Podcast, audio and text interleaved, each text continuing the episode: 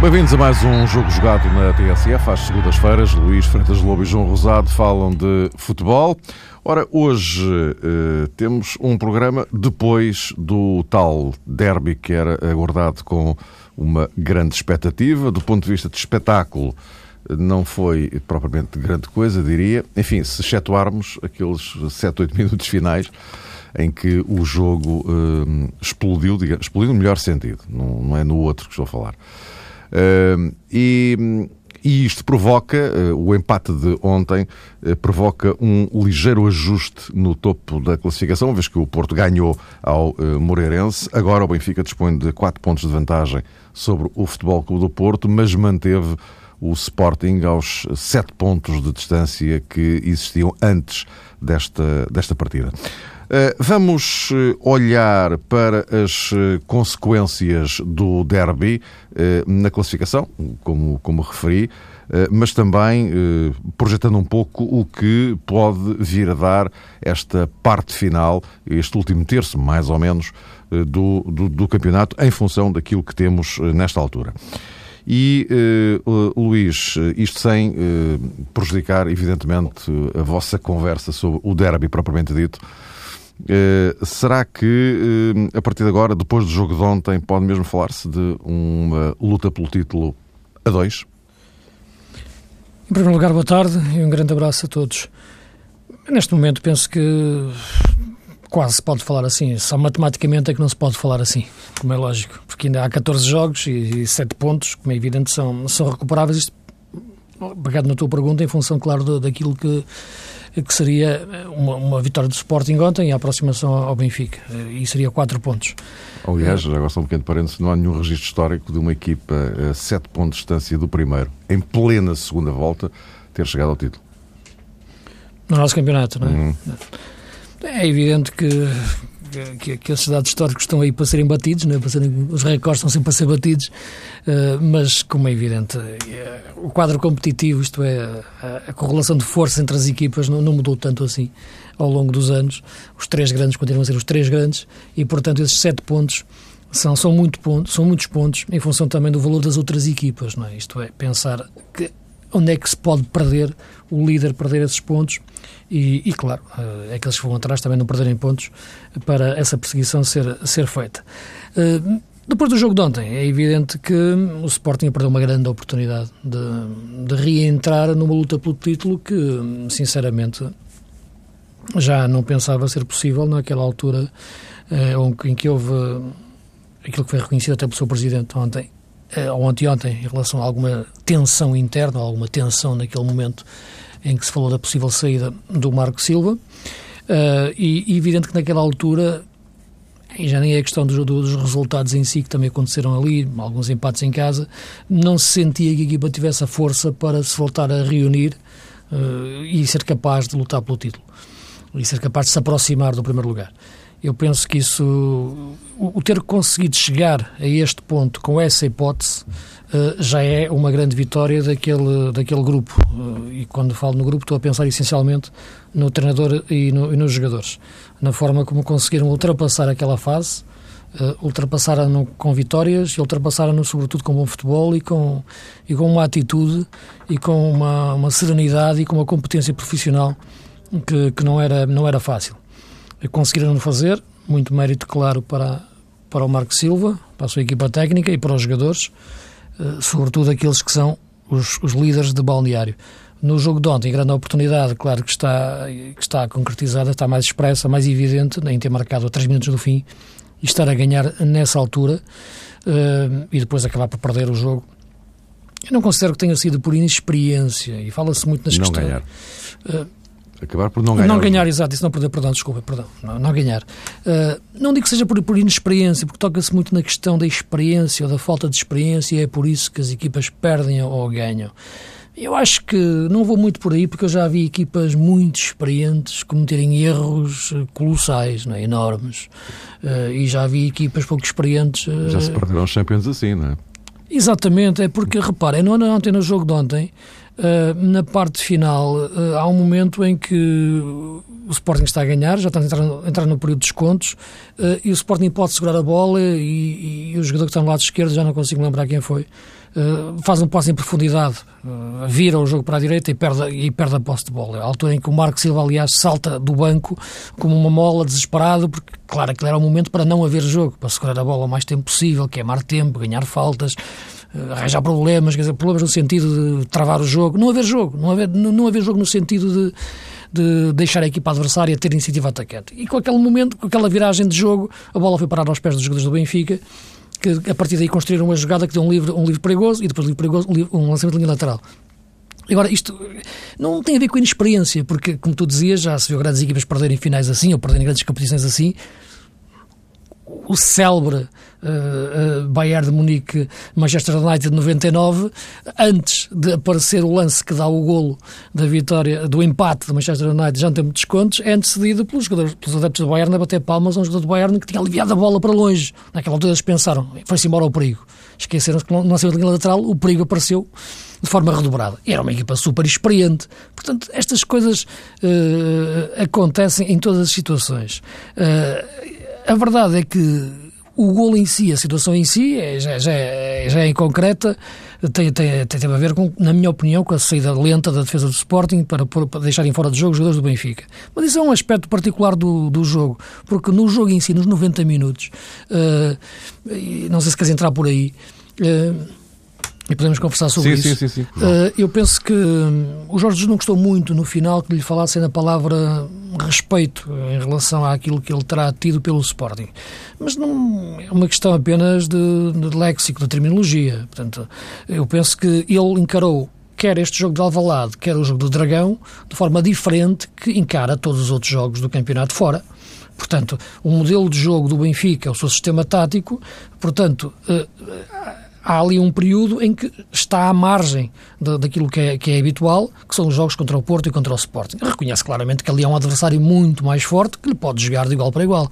E, portanto, a interpretação clara daquilo que é o número 8 no Benfica, dentro do sistema de 4-4-2, dois médios centro, aquele segundo médio, é sempre interpretado das outra, nos outros jogos de uma forma mais ofensiva. E há pouco tempo, na semana passada falávamos nisso, que Pizzi ou Talisca, no período pós-Enzo, sempre que Jesus falava neles, falava neles eh, naquilo que podiam dar à equipa a atacar naquela posição. Ontem, eh, no jogo do, do, do, de Alvalade, como no jogo do Dragão, eh, em que jogou, aliás, com três médios, havia Enzo ainda, mas ontem, claro, pensou naquela posição, não nesses termos ofensivos, pensou em termos defensivos e teve André Almeida e Samaris, portanto, juntos nessa, nessa, nessa posição.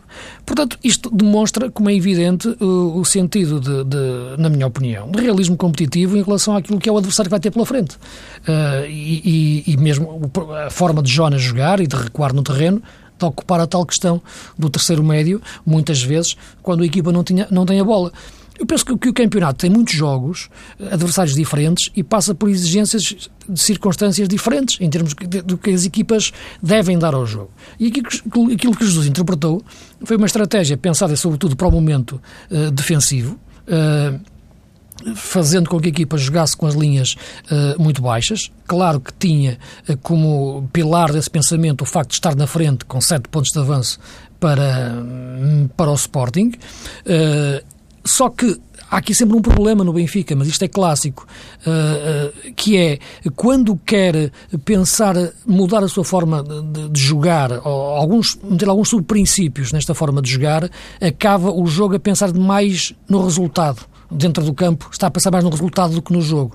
E, e sempre que o Benfica tem esta forma de jogar, condiciona de uma forma uh, determinante e, e, e muito evidente o seu contra-ataque. Isto é, temos um Benfica de ataque rápido de uma forma normal no, no resto do campeonato com, com, as outras equipas. Quando quer jogar desta forma, baixa as linhas, tem o meio campo mais compacto, a equipa não tem depois a dinâmica dentro desta forma de jogar, ou, ou de se posicionar para lançar contra-ataques. Isto aconteceu no jogo do Porto. É verdade que no Porto ganhou 2-0, mas sabemos que a história do jogo podia ser diferente, ou, ou o resultado do jogo, melhor dizendo.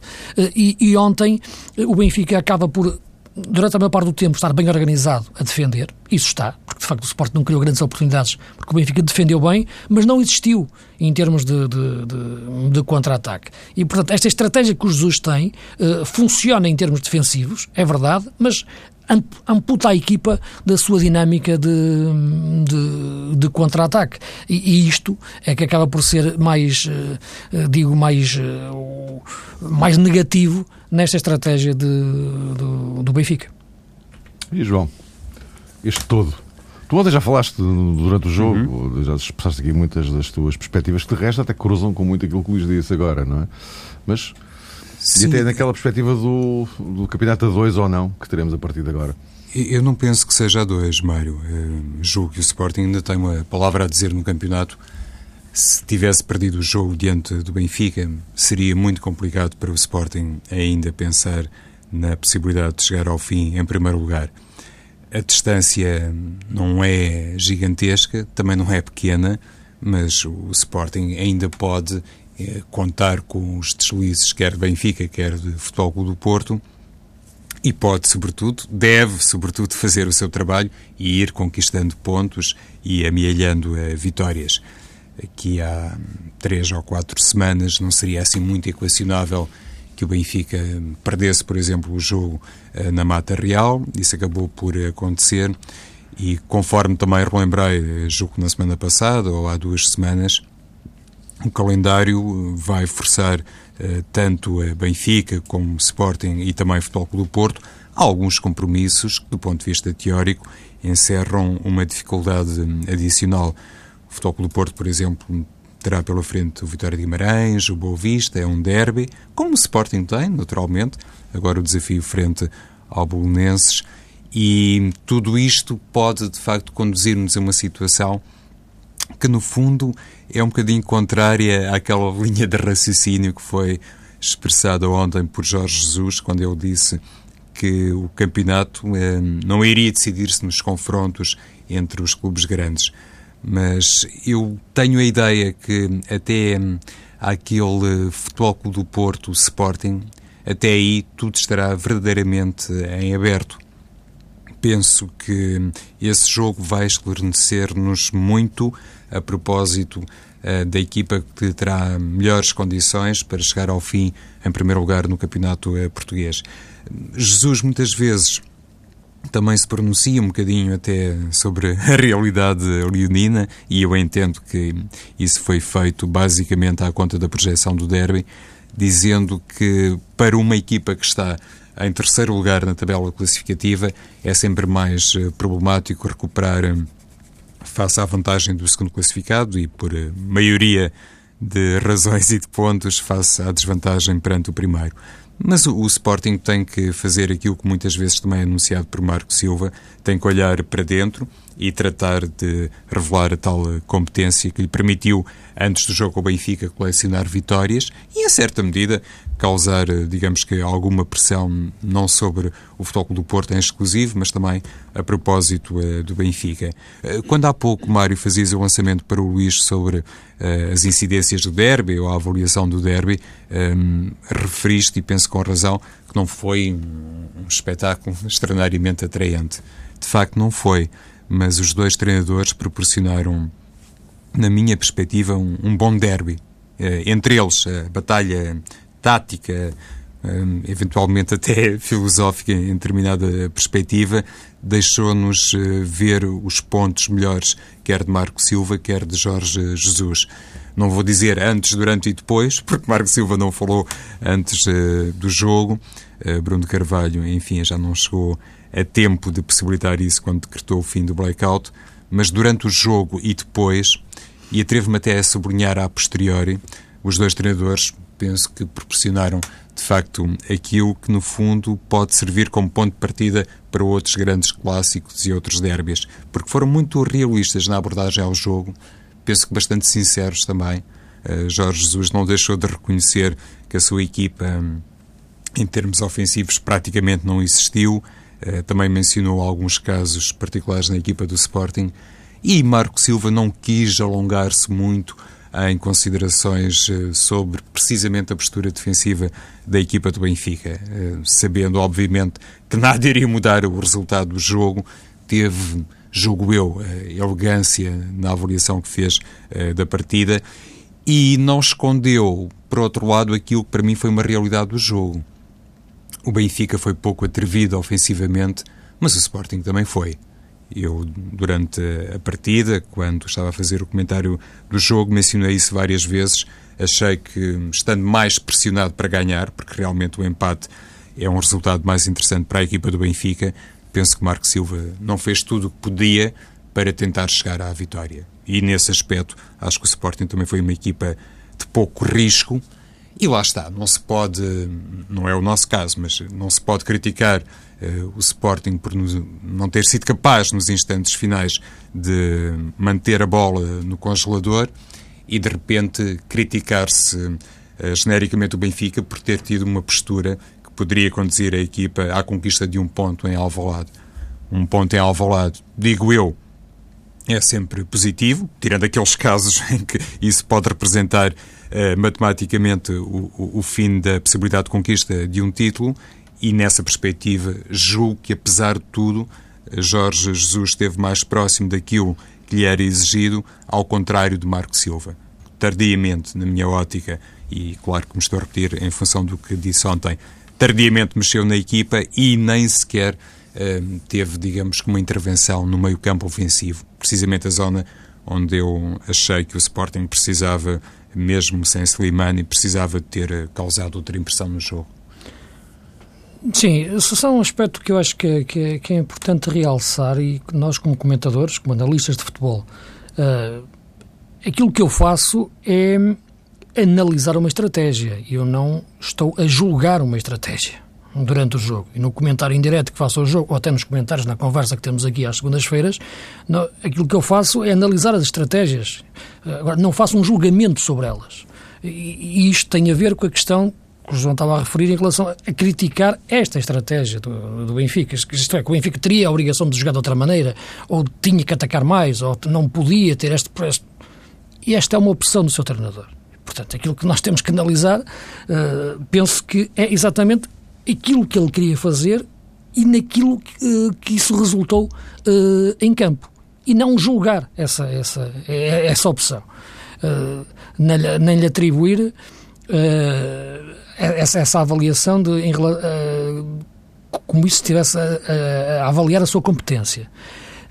Aquilo que me parece que aconteceu, que acho que aconteceu, é que o Benfica, quando tem esta forma de jogar, consegue o seu objetivo prioritário, que é ter uma organização defensiva de facto superior à que tem nos outros jogos, em relação àquilo que é o comportamento do seu meio-campo e da defesa, uh, porque são jogos que vai exigir, vai exigir mais, mas uh, depois perde muito daquilo que é o seu contra-ataque.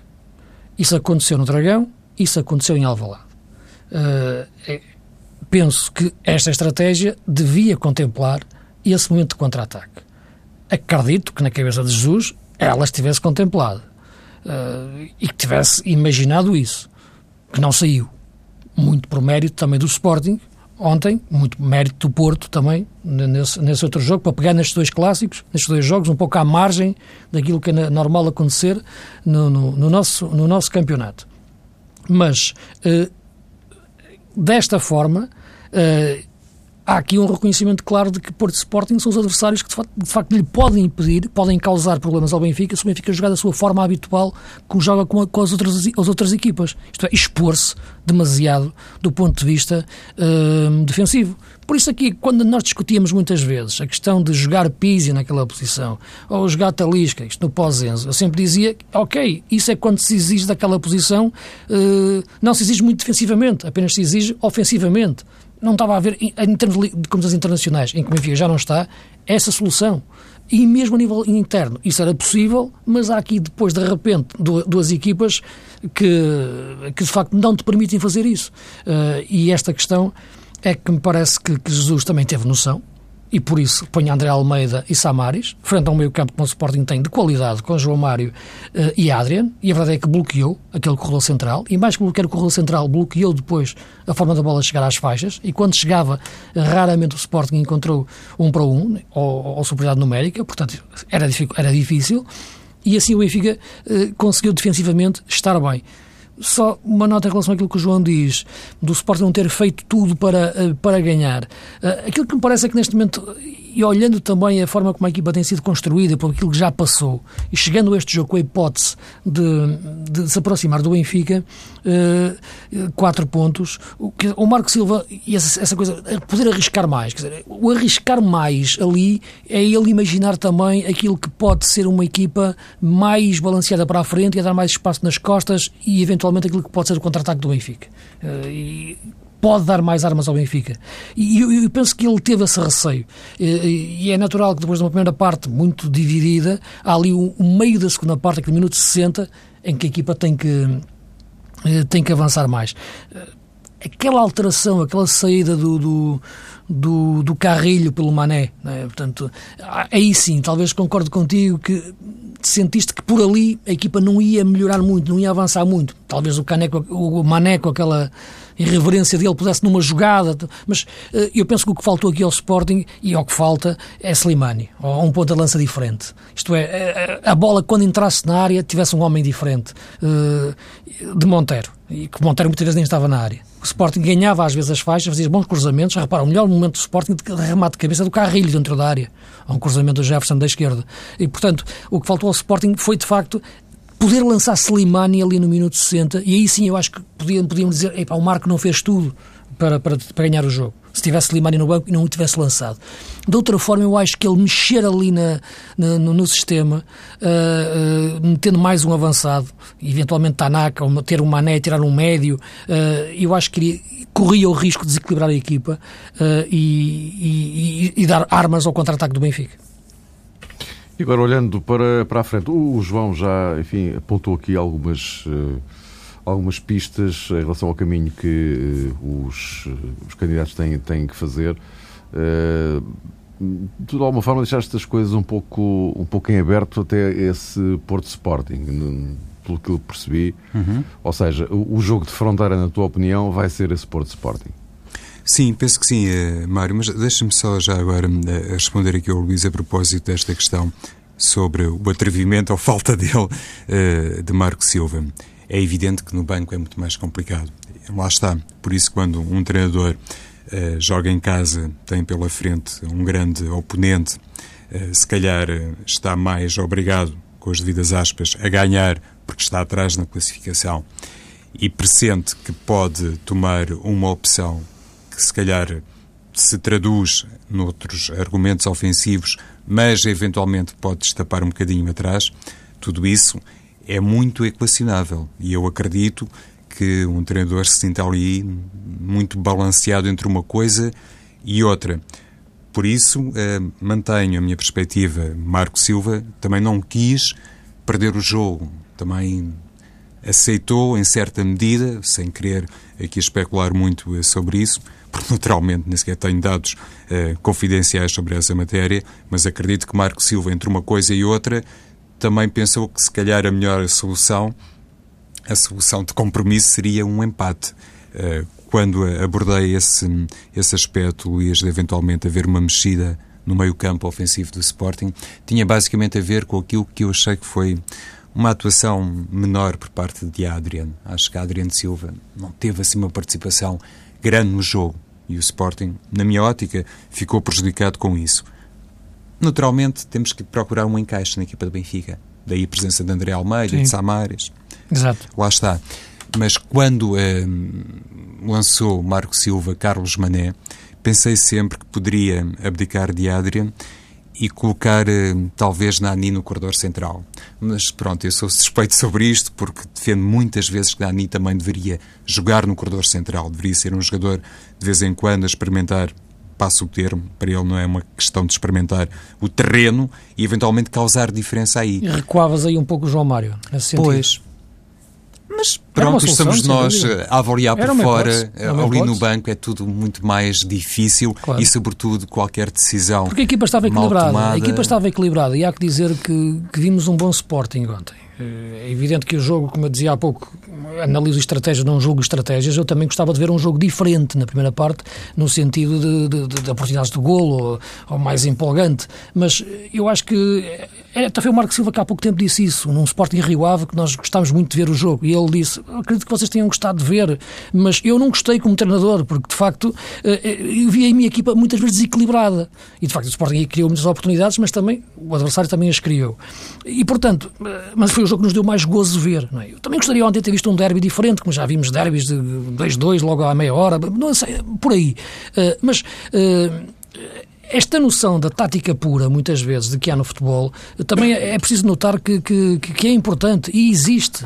E os treinadores têm que ter essa noção de, de, de a colocar em prática e terem essa capacidade, porque não, não é fácil.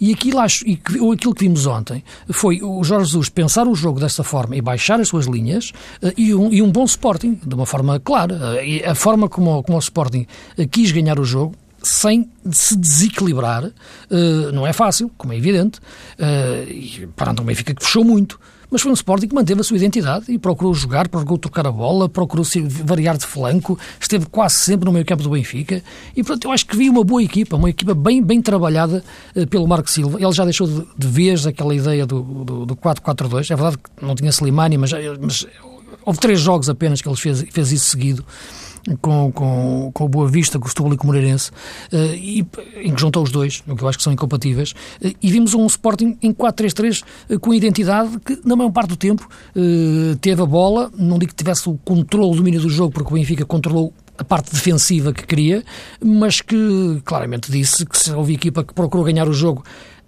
arriscando o máximo que podia até ao ponto de não se desequilibrar, não é? Foi, foi o Sporting. E, uh, Luís, em relação a isto do, do calendário, não sei se querias uh, acrescentar algo mais. O, o, o, João apontava ali o, o próximo Porto Sporting como jogo de fronteira, em termos de, de não de decisão, mas de clarificação uh, do, da corrida para, para o título. Em relação, mas em relação ao Sporting, talvez, é? exato. É, aquilo que me parece é uma coisa que temos. é que isto vai cruzar um pouco também com aquilo que é competições europeias. O Porto já vai ter competições europeias a seguir à próxima jornada. Uhum. O Porto vai jogar na sexta-feira com o Vitória e depois já vai ter o Vitória de Guimarães e depois já vai ter o, é o, o, jogo com o Basileia. Portanto, uh, o Benfica não tem competições europeias. Portanto, tem apenas campeonato uh, para pensar. O Sporting também tem, uh, a Liga Europa. portanto isto tem que ser enquadrado também com o campeonato, com, com, com, com o calendário interno. Uh, e neste momento, olhando para o papel, vês, tu vês de facto essa, essa, essas, saídas mais difíceis que, que, o Porto vai ter e depois logo a seguir tem a saída à Braga, uh, que, é, que, é, também muito difícil, como é evidente. Uh, e portanto, neste momento há uma margem de 4 pontos que o Benfica tem. 4 que podem ser 5 em, em caso de igualdade pontual, porque até agora a vantagem que o Benfica tem que ter ganho 2 anos no Dragão é uma vantagem que, encarando, pensando no jogo aqui da, da, da, da luz, é difícil o Porto, mesmo ganhando, conseguir uma, uma, vantagem superior, como é evidente, uh, mas pode acontecer, claro, mas não, não, é, não, é, não é muito, não é o mais provável. Uh, e, portanto, eu acho que esse, que esse que, que, falta dizer aquilo que já tenho dito de, há muito tempo, este é um campeonato para ser decidido nos jogos entre os grandes, Uh, embora os outros pontos que sejam perdidos, claro que também contam, como é, como é óbvio, mas depois as decisões são nos jogos entre os grandes, porque se o resultado do Porto Benfica tivesse sido ao contrário, neste momento o Porto estava em primeiro. Portanto, só isso, de facto, mostra como aquele resultado uh, foi, foi, foi tão importante. Esse Porto Sporting, eu acho que será, em termos de título, uh, pode ser decidido, decisivo para o Sporting, é verdade, embora penso que sete pontos já é uma margem muito difícil neste campeonato para, para recuperar. Uh, e, é um, e é um jogo que, em que, de facto, o Benfica, naquele, naquele dia, uh, imaginando um empate entre os dois, pode, se ganhar o seu jogo, ter ali uma margem muito importante para depois gerir no tal jogo que vai de confronto direto com o Porto. Não sei se tem mais alguma coisa a acrescentar. Se não, avançaríamos para a nossa equipa do, do mês. Já entramos no mês de fevereiro, vamos olhar para trás e, portanto, tentar uh, perspectivar os vossos 11, uh, os destaques que marcaram o, o mês uh, anterior, o primeiro mês do ano, que teve muito futebol, de resto. Até foi dos, é, é dos meses mais carregados de, de jogos de futebol. Às vezes as pessoas não, não se apercebem disso, mas por acaso até é verdade. Até mais do que alguns dos meses com competições europeias. Bom, mas, uh, João, uh, vamos Começar pela baliza? Sim, vamos então, Mário. Para a baliza escolho o guarda-redes do Benfica, Júlio César, não o guarda-redes de ontem, Artur Moraes, porque de facto Júlio César, com algumas intervenções em determinadas partidas do Benfica, deu corpo àquilo que foi um elogio público de Jorge Jesus, que não raras vezes mencionou esse contributo especial de um guarda-redes que às vezes não tem nada que fazer durante uma partida e de vez em quando tem intervenções de grande calibre que garantem a conquista dos três pontos. E acho que Júlio César, de facto, durante um período recente, obviamente ao serviço do Sport Lisboa Benfica, transmitiu muita tranquilidade à equipa e a começar pelo bloco recuado. Luís, a tua baliza? Na baliza coloquei, coloquei o Rui Patrício. Uhum. Acho que tem feito bons jogos eh, dentro daquilo que, que sabemos que é, que, é, que é o seu valor, porque para o Rui Patrício é sempre uma, uma opção que, que sustentável, tem sempre argumentos sustentáveis, como é evidente. Uh, o Júlio César esteve muito bem também, sem dúvida nenhuma, mas acaba por escolher um, o Rui Patrício, deixando também duas menções uh, a guarda-redes de equipas pequenas, mas que, que eu acho que têm feito bons campeonatos. Um deles é o Boca Cheia do, do Aroca, e outro Marafona do Moreirense.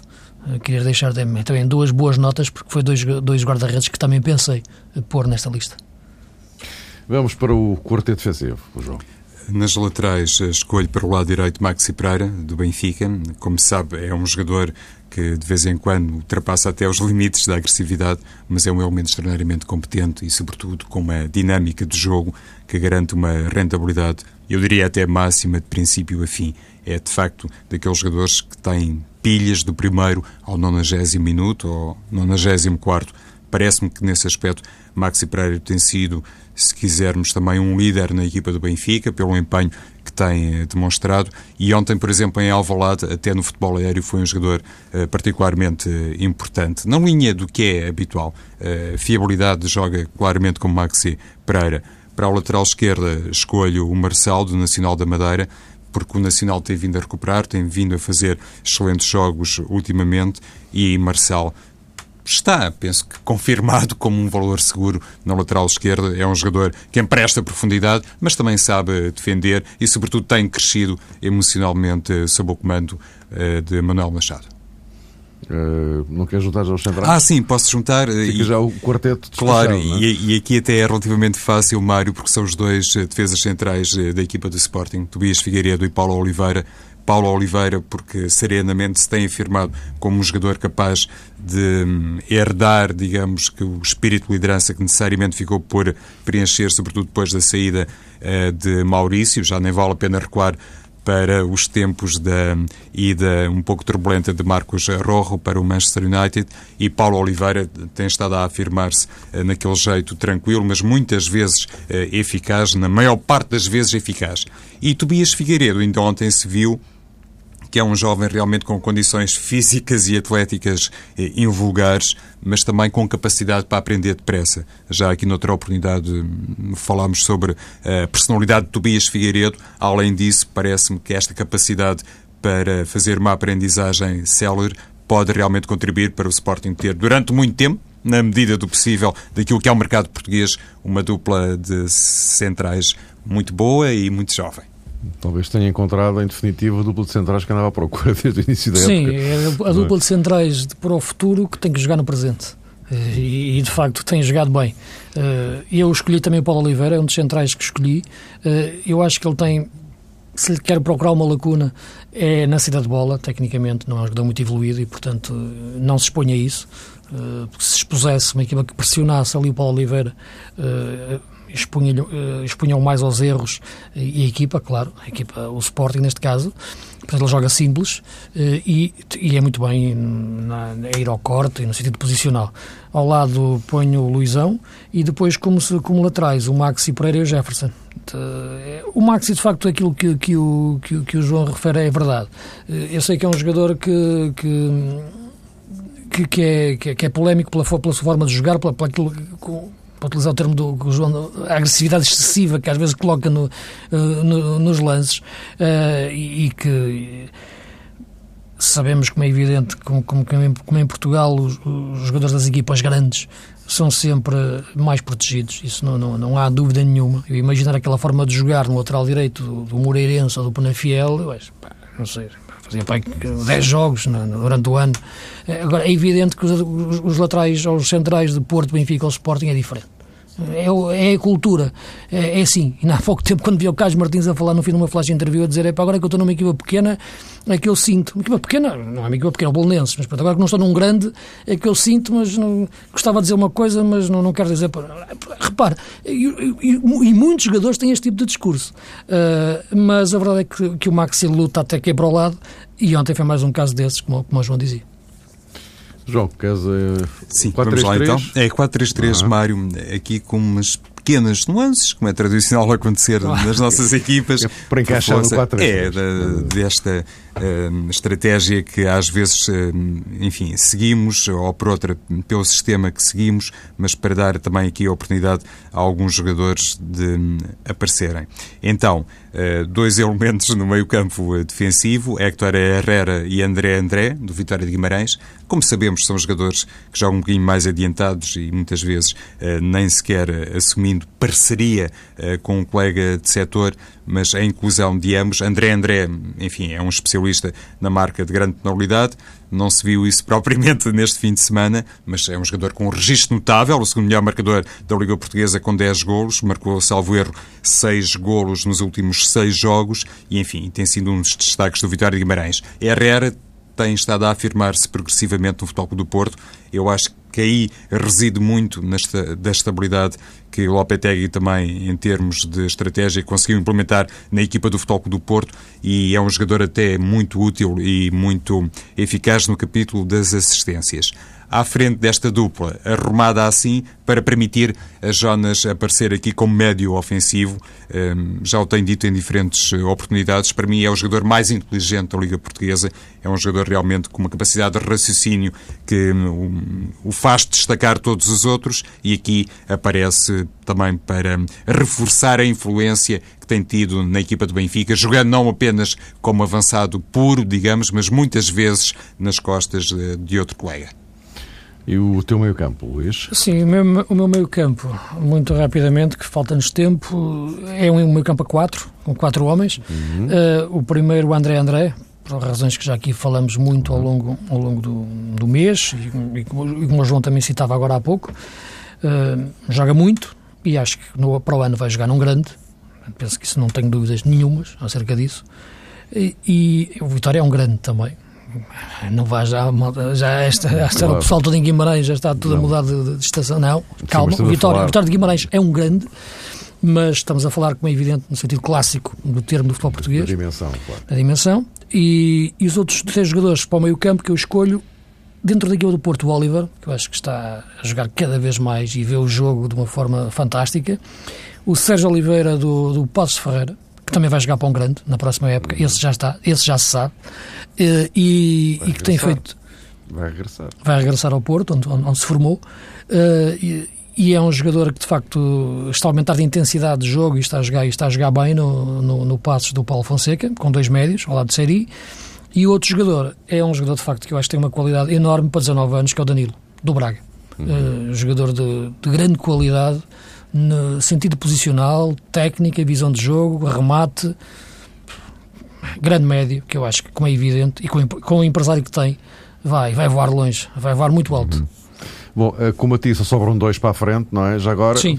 Os, os dois são. E depois há mais três aqui do João. Sim, um deles é um que o João meteu no meio campo e que pode de facto jogar no meio campo, que é o Jonas.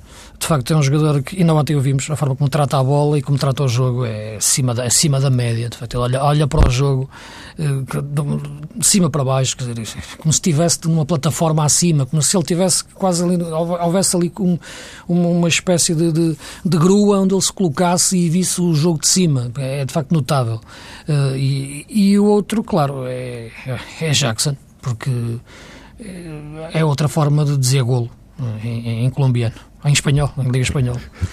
Uh, lá está, Portanto, Jackson Martínez, presença também, obrigatória, claro. obviamente, Mário Fernando, seis golos nos últimos sete jogos, melhor marcador da Liga Portuguesa, um jogador que muitas vezes também uh, lidera a equipa do Futebol Clube do Porto em múltiplos uh, sentidos. Nas faixas uh, laterais, Marco Matias, do Nacional da Madeira, hesitei entre ele e o colega Lucas João, porque ambos têm marcado muitos golos nas últimas partidas do Nacional. O Nacional, nos últimos cinco jogos, não perdeu e tem quatro vitórias. Marco Matias marcou três golos nas últimas uh, quatro partidas, precisamente da equipa do Nacional da Madeira. E do outro lado, por assim dizer, coloco o Zequinha de Vitória de Setúbal, porque tem feito um, neste regresso ao primeiro patamar se quisermos, do futebol português, um esforço muito grande para se afirmar como um elemento estável do ponto de vista psicológico. Tudo o resto, Zequinha possui, é um jogador realmente de grande capacidade, tanto física como técnica, pode jogar em dois corredores e parece-me que o futebol português ainda pode estar a tempo de recuperar Zequinha, não sei até onde, mas pode recuperar e com benefício claro, em primeiro lugar, para o Vitória de Setúbal e para um jogador que em tempos, eh, há quase 10 anos, eh, prometia imenso. E pronto, meus caros, voltamos a encontrar-nos eh, para a semana, a Semana Europeia. E convém não esquecer que agora na quarta-feira ficamos já a conhecer o primeiro finalista da Taça da Liga no Benfica Vitória de Setúbal. Até para a semana!